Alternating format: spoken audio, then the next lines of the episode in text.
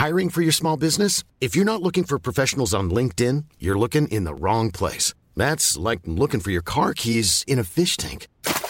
LinkedIn helps you hire professionals you can't find anywhere else, even those who aren't actively searching for a new job but might be open to the perfect role. In a given month, over 70% of LinkedIn users don't even visit other leading job sites. So start looking in the right place. With LinkedIn, you can hire professionals like a professional. Post your free job on linkedin.com slash people today.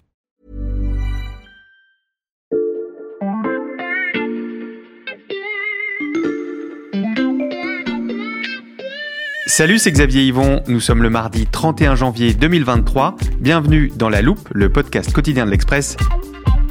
Allez, venez, on va écouter l'info de plus près. Pour commencer cet épisode, je vous propose un exercice que vous n'avez sûrement pas pratiqué depuis longtemps et qui va peut-être vous rappeler de mauvais souvenirs. Rassurez-vous, vous ne serez pas seul, toute l'équipe de la loupe est en studio pour le faire en même temps que vous. Alors, sortez tous une feuille, un stylo, soyez très attentifs, c'est l'heure de la dictée de la loupe. Je prends ma meilleure intonation d'instituteur et c'est parti. Le soir tombait. Point. Tombait. Le soir tombait. Point. Très bien, Jules, la conjugaison. Ah, t'écris bien, Charlotte Oui, bah copie pas. Chut. Papa et maman, virgule. Inquiet, virgule. Charlotte, la ponctuation. Inquiet, virgule. Je poursuis.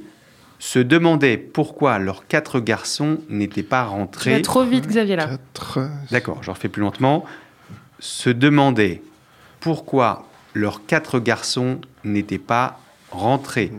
Point. Bravo Margot pour le plus que parfait. Salut Xavier. Ah, je vous dérange là, on est en train de leur faire la fameuse dictée?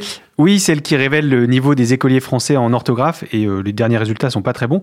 C'est pour ça que je t'ai demandé de venir, Michel. On vient juste de terminer la dictée, je suis en train de ramasser les copies. Euh, tu peux t'installer pendant ce temps-là. Eh ben merci. Ensemble, Michel, on s'est déjà penché sur les évolutions de la langue en se demandant quel français nos enfants parleraient dans 100 ans. Et en entendant les notes de cette dictée, je me suis dit qu'on pourrait faire une suite en s'interrogeant cette fois sur l'écriture, pour se demander si les écoliers de demain sont voués à faire toujours plus de fautes. Eh ben avec plaisir euh, Xavier, je peux te dire qu'on va parler de dictée sur le téléphone et de diplôme d'orthographe.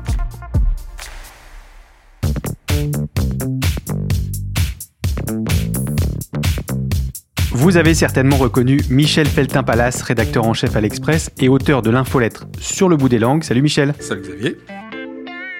J'imagine que toi, tu étais très bon en dictée à l'école. Très bon, non, j'étais pas mauvais honnêtement, il faut, le- faut le dire, mais j'ai passé quelques récréations à refaire des lignes de B, des lignes de A parce que j'avais une écriture de cochon. Bon, on va se pencher sur celle que je viens de lire à nos auditeurs. C'était un extrait seulement, mais la dictée complète est assez courte, 67 mots, j'ai compté, et elle ne change pas depuis des années, Michel. C'est ça.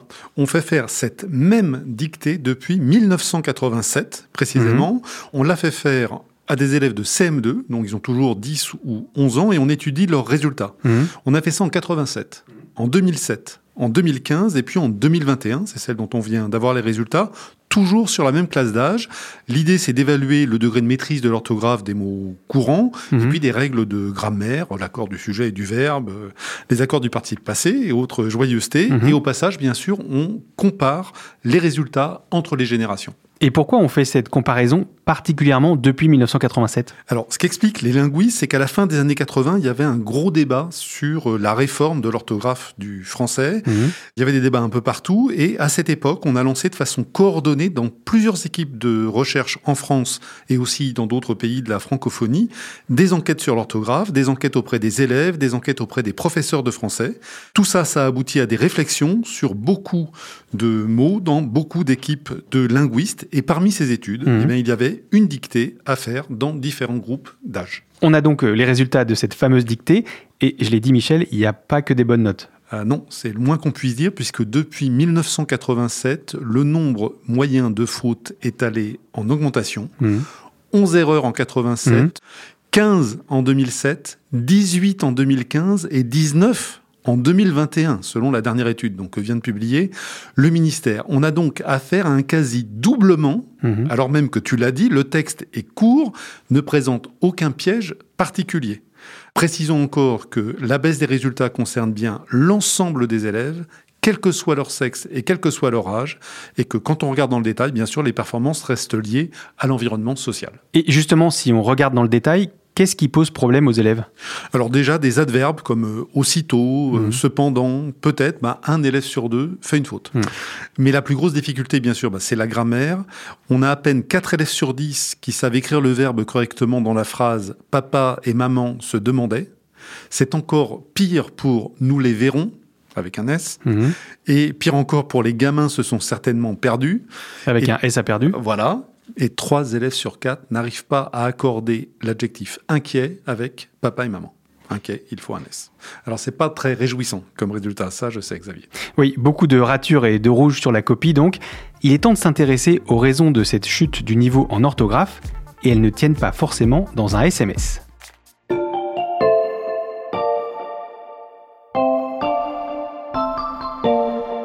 Bon, Michel, je t'avoue que les résultats dont tu viens de nous parler me surprennent quand même pas mal. Pour tout te dire, j'ai une fille en CE2 et des dictées, il y en a au moins euh, deux par semaine, donc nos petits écoliers travaillent quand même encore beaucoup l'orthographe. Oui, mais beaucoup moins qu'avant. Le nombre d'heures consacrées à l'apprentissage de l'orthographe, quand on le compare sur plusieurs décennies, eh bien, il a considérablement chuté. Mais c'est parce qu'il y a moins d'heures de cours. Alors oui, c'est vrai, presque partout aujourd'hui c'est 4 jours d'école, bah avant c'était 4 jours et demi, c'était même 5 à un moment Mhm. avec le mercredi ou le samedi. Globalement, l'année scolaire est passée de 1338 heures au début du XXe siècle à 864, donc beaucoup moins d'heures de cours, mais ça n'est pas la seule raison. C'est-à-dire? Bah, il y a de nouvelles matières qui ont été introduites, Mhm. de l'informatique, on n'en faisait pas au début du XXe siècle, des langues étrangères, de l'enseignement moral et civique, etc. La conséquence, c'est que les petits écoliers d'aujourd'hui passent beaucoup moins de temps à étudier l'orthographe que leurs parents et a fortiori que leurs grands-parents. Ben, le niveau s'en ressent mécaniquement. Il y a plein de choses qu'on veut leur enseigner et donc on ne peut pas passer autant de temps sur les règles de grammaire ou des questions comme combien y a-t-il de thé dans compote et combien y a-t-il de thé dans carotte. Deux dans carotte Et non. Et ah un oui, deux dans carotte et une Ouais, bah dans voilà. Bravo. Bravo Michel J'espérais être coincé, mais c'est raté. Non, c'est toi qui t'es coincé tout seul. Est-ce qu'il y a d'autres explications à cette baisse de niveau, Michel? Oui, euh, globalement, les jeunes lisent moins. Alors, 92% des jeunes se déclarent encore lecteurs en 2019, Mhm. Mais il n'était plus que 80% en 2021, sachant qu'en plus, ils consultent surtout des ouvrages d'ordre utilitaire, de cuisine, de décoration, un peu moins les, la lecture des, grands grands classiques. classiques. Alors, évidemment, bah, il y a le phénomène d'Internet qui est passé par là. Mhm. En 87, il n'y avait pas Internet. Et donc, quand les jeunes s'ennuyaient, bah, une des activités possibles, c'était la lecture. Bah, Aujourd'hui, quand on a entre 7 et 25 ans et qu'on s'ennuie, bah, on a son petit téléphone, on a son ordinateur. En moyenne, on y passe 3h50 par jour. Mhm. Bon, alors je vais quand même apporter une petite nuance. Les jeunes lisent moins, c'est vrai, mais ils lisent surtout différemment. Et pour parler de cela, bah, je t'ai conseillé d'appeler une spécialiste. Tout à fait. Maria Candéa, elle est sociolinguiste et professeure à l'université Sorbonne Nouvelle à Paris. Et voilà ce qu'elle m'a répondu sur la façon dont les plus jeunes lisent aujourd'hui. Les élèves lisent spontanément énormément et ils passent beaucoup de temps sur les écrans. Ils lisent euh, plus de mangas, par exemple. C'est un genre qui a beaucoup de succès et il y a des mangas très intéressants et qui plaisent beaucoup aux ados. Donc ils lisent, et ils, mais ils lisent différemment. Donc c'est pas une question de quantité de lecture. Après, euh, là où il y a peut-être une différence, c'est l'accès à la langue de l'école, la langue très soignée. Ça, c'est plus compliqué à les amener à découvrir une langue purement scolaire, très très différente de leur pratique justement de lecture et euh, d'écriture. Mais je ne pense pas que ça ait une influence euh, sur l'orthographe. euh, Il n'y a aucune étude qui montre ça. Michel, est-ce qu'il faut aussi regarder du côté des méthodes d'enseignement? Oui, parce que les techniques d'enseignement d'aujourd'hui, d'après les experts, sont moins performantes. Mhm. Avant, bah, on faisait du par cœur, on faisait des dictées, on faisait de la méthode syllabique. Alors certains procédés de ces profs dits à l'ancienne ont été un peu critiqués, un peu délaissés. Peut-être n'étaient-elles pas toujours très efficaces, mais en tout cas, elles n'ont pas été remplacées par d'autres méthodes qui le seraient davantage. Hmm. De fait, les enseignants actuels sont considérés comme moins bien formés à la transmission de l'orthographe que leurs devanciers. Et pour dire les choses comme elles sont, comme eux-mêmes sont les produits de cette école qui enseignait moins bien, moins longtemps l'orthographe, bah, ils sont sans doute moins bons en orthographe eux-mêmes que leurs prédécesseurs. Et puis, il y a un autre élément très important, Xavier. Lequel? Eh bien, c'est l'écart grandissant entre la langue orale et la langue écrite. Mhm. Tu le sais, on en parle régulièrement ensemble, toute Oui. langue vivante évolue. Et pendant longtemps, le français écrit a tenu compte des modifications du français oral. On en avait parlé, je crois déjà, dans notre épisode sur le français que nos enfants parleront demain. Tout à fait. Un seul exemple, en 1835, l'Académie française a accepté de remplacer connoisseur par connaisseurs.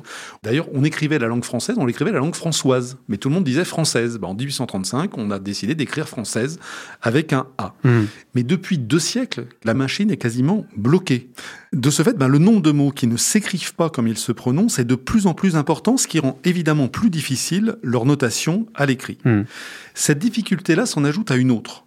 Le choix que l'on a fait en France d'une graphie élitiste qui était réservée à l'origine à une poignée d'aristocrates qui connaissaient tous le latin. Hmm. L'un des premiers secrétaires perpétuels de l'Académie française, le lointain, lointain prédécesseur d'Hélène Carrère d'Ancos, l'a écrit noir sur blanc au moment de l'élaboration du premier dictionnaire de l'Académie en 1694. L'Académie déclare, écoute bien, qu'elle désire suivre l'ancienne orthographe Mmh. qui distingue les gens de lettres d'avec les ignorants et les simples femmes. Ça Ah oui. te montre l'époque et la philosophie du choix de l'orthographe qui a été fait. Bah, quand on veut enseigner cette même orthographe qui n'a quasiment pas changé à toute la population, bah, évidemment, ça pose problème.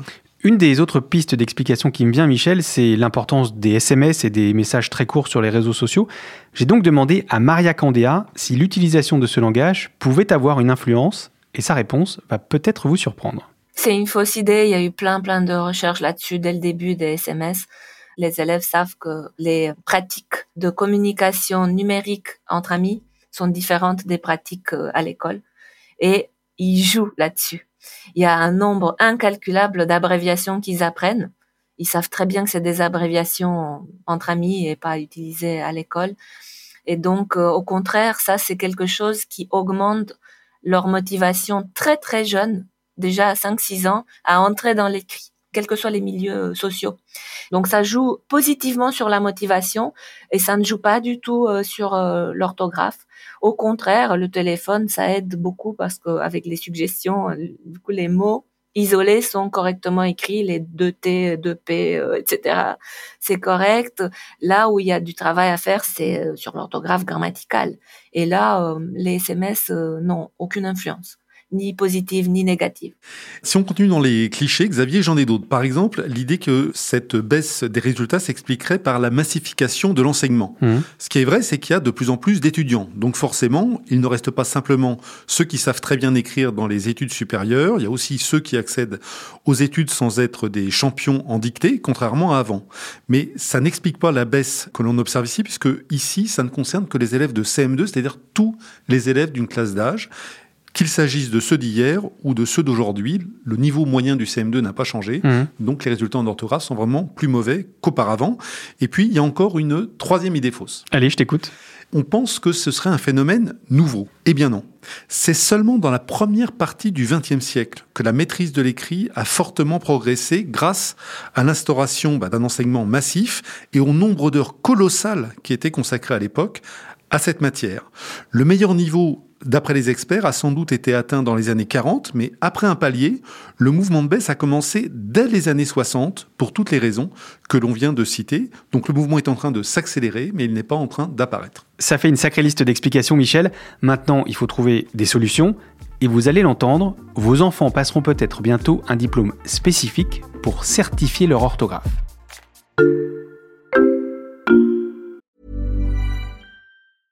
I'm Sandra, and I'm just the professional your small business was looking for. But you didn't hire me because you didn't use LinkedIn jobs. LinkedIn has professionals you can't find anywhere else, including those who aren't actively looking for a new job but might be open to the perfect role, like me. In a given month, over 70% of LinkedIn users don't visit other leading job sites. So if you're not looking on LinkedIn, you'll miss out on great candidates like Sandra. Start hiring professionals like a professional. Post your free job on linkedin.com/people today.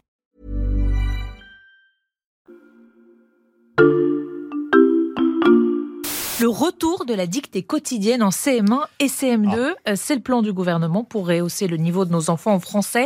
Michel, le retour de la dictée quotidienne, est-ce que c'est une bonne idée pour faire face à la baisse du niveau en orthographe?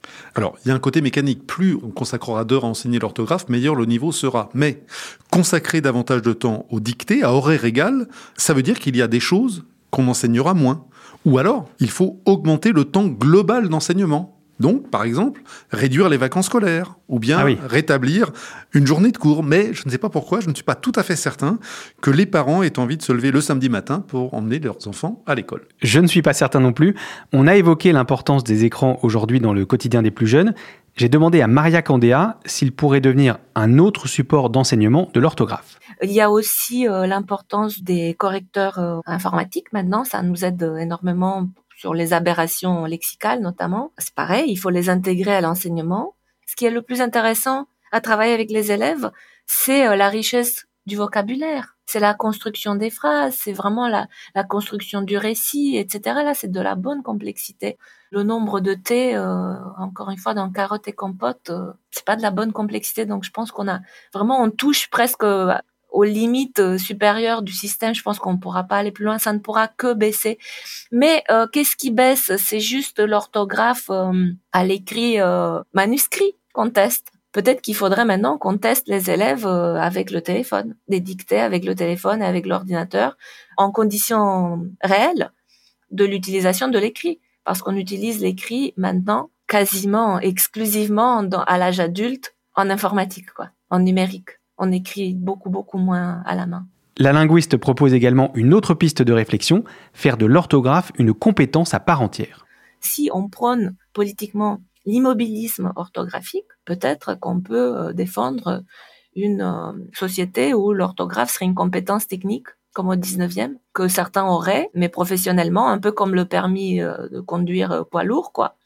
On ne considère pas que c'est quelque chose d'indispensable et euh, on s'adresse à des gens qui ont ce permis poids lourd quand on a besoin de faire conduire des poids lourds. C'est aussi une autre possibilité de transformer euh, l'orthographe euh, actuelle en compétence professionnelle réduite, mais vraiment très technique, et euh, l'enseigner aux gens qui vont avoir euh, cette espèce de permis. Mais ça veut dire qu'on renonce à ce que ce soit un capital euh, culturel et social. Si c'est comme le permis poids lourd, il faut renoncer à stigmatiser les gens qui ne l'ont pas, et donc, par exemple, revenir à la situation des écrivains du 19e siècle qui ne s'en souciaient absolument pas. C'était une compétence d'imprimeur. C'est une autre possibilité. C'est pour ça que je dis que le débat est maintenant politique et citoyen. Si on se pose autant de questions, Michel, est-ce que ça ne veut pas dire qu'il faut changer l'orthographe elle-même au lieu de changer les méthodes d'enseignement? C'est une très bonne question. D'autant qu'il faut rappeler que c'est ce que font nos cousins italiens, nos cousins espagnols, qui ont une graphique quasiment euh, adaptée à la phonétique. Mais je te laisse écouter là aussi les précisions de Maria Candéa. L'orthographe du français a des complexités que toutes les langues romanes n'ont pas, loin de là. Les Italiens, les Espagnols, les Roumains, enfin, les autres langues romanes n'ont pas ces problèmes. On peut pas faire de dictée euh, en espagnol. Tout le monde aurait 20 sur 20. À 12 ans, les enfants en Espagne euh, et dans tous les pays euh, hispanophones n'ont plus de problème d'orthographe. Donc là aussi, c'est un handicap pour la langue française de ne pas avoir fait ces réformes à temps. Même les PH, TH, tous ces trucs-là, euh, dans les autres langues romanes, on les retrouve pas. Donc on a 100 ans de retard dans la réforme de l'orthographe. Donc rationaliser, insérer plus de logique dans le système, mais on ne peut pas brusquement trop modifier l'orthographe. C'est vraiment un travail d'orfèvre. C'est très complexe. Si on rendait l'orthographe brusquement très logique, on dégraderait la vitesse de lecture des gens qui ont appris l'orthographe qu'on connaît. Donc, euh, il faut y aller euh, toujours par palier. 100 ans de retard qu'il faut rattraper, d'où la nécessité d'avoir le débat citoyen et politique dont parle Maria Candéa. Il faut voir euh, ce qu'on met dans l'orthographe. Il faut voir la confusion aussi euh, entre orthographe et langue. Parce qu'on a l'impression que les gens qui sont mauvais en orthographe sont mauvais en langue française, alors que ce n'est pas du tout euh, corrélé. On peut être euh, dyslexique et avoir une pratique absolument extraordinairement riche et, et nuancée de la langue. Alors oui, il y a encore beaucoup de travail, il y a encore beaucoup de questions. Il ne faut pas juste regarder le passé, ne pas juste regarder la baisse du niveau, mais en comprendre les raisons. Mhm. Réfléchir finalement à ce que l'on veut vraiment pour l'orthographe. Parce qu'on pourrait penser que notre orthographe élitiste, parfois étymologique, mais pas toujours, avec des dizaines et des dizaines d'exceptions, qui parfois d'ailleurs résultent d'erreurs euh, pures et simples. hein. C'est-à-dire bah, Le H de bonheur, par exemple. Il sert à rien. bah non, c'est pas qu'il ne sert à rien, mais c'est une erreur. On croit que ça vient du mot heure, je te souhaite une bonne heure, alors que ça vient du mot augure. Et augure, il n'y a pas de H. Hmm. Donc on a mis un. H alors qu'il n'en fallait pas. Mais des exemples comme ça, il y en a plein. Donc bref, on pensait que notre orthographe euh, élitiste est un peu euh, très très compliquée, mais elle est cohérente finalement avec un régime aristocratique. Où elle était utilisée pour marquer les différences de classe, puisque seuls les aristocrates avaient le temps de l'apprendre. Ils étaient les seuls à maîtriser l'orthographe, et donc ça justifiait leur privilège, puisque le peuple, lui, ne maîtrisait pas leur orthographe. Hmm. Mais ce système n'est pas justifiable, à mon avis, dans un régime républicain, qui théoriquement cherche à assurer l'égalité entre les citoyens. C'est en cela que le choix de l'orthographe est une question politique au sens noble du terme. Merci Michel pour ces explications. C'était un sans faute. À bientôt. Michel Feltin-Palas, rédacteur en chef à l'Express et auteur de l'infolettre sur le bout des langues. N'hésitez pas à vous y inscrire pour la recevoir. Vous pouvez également retrouver tous ces articles sur l'express.fr. Et pour ne rater aucun des nouveaux épisodes de La Loupe tous les jours dès 6h du matin, pensez à nous suivre sur votre plateforme d'écoute favorite, par exemple Spotify, Apple Podcast ou Podcast Addict. Cet épisode a été écrit par Charlotte Barris, monté par Ambre Rosala et réalisé par Jules Cro. Retrouvez-nous demain pour passer un nouveau sujet à La Loupe.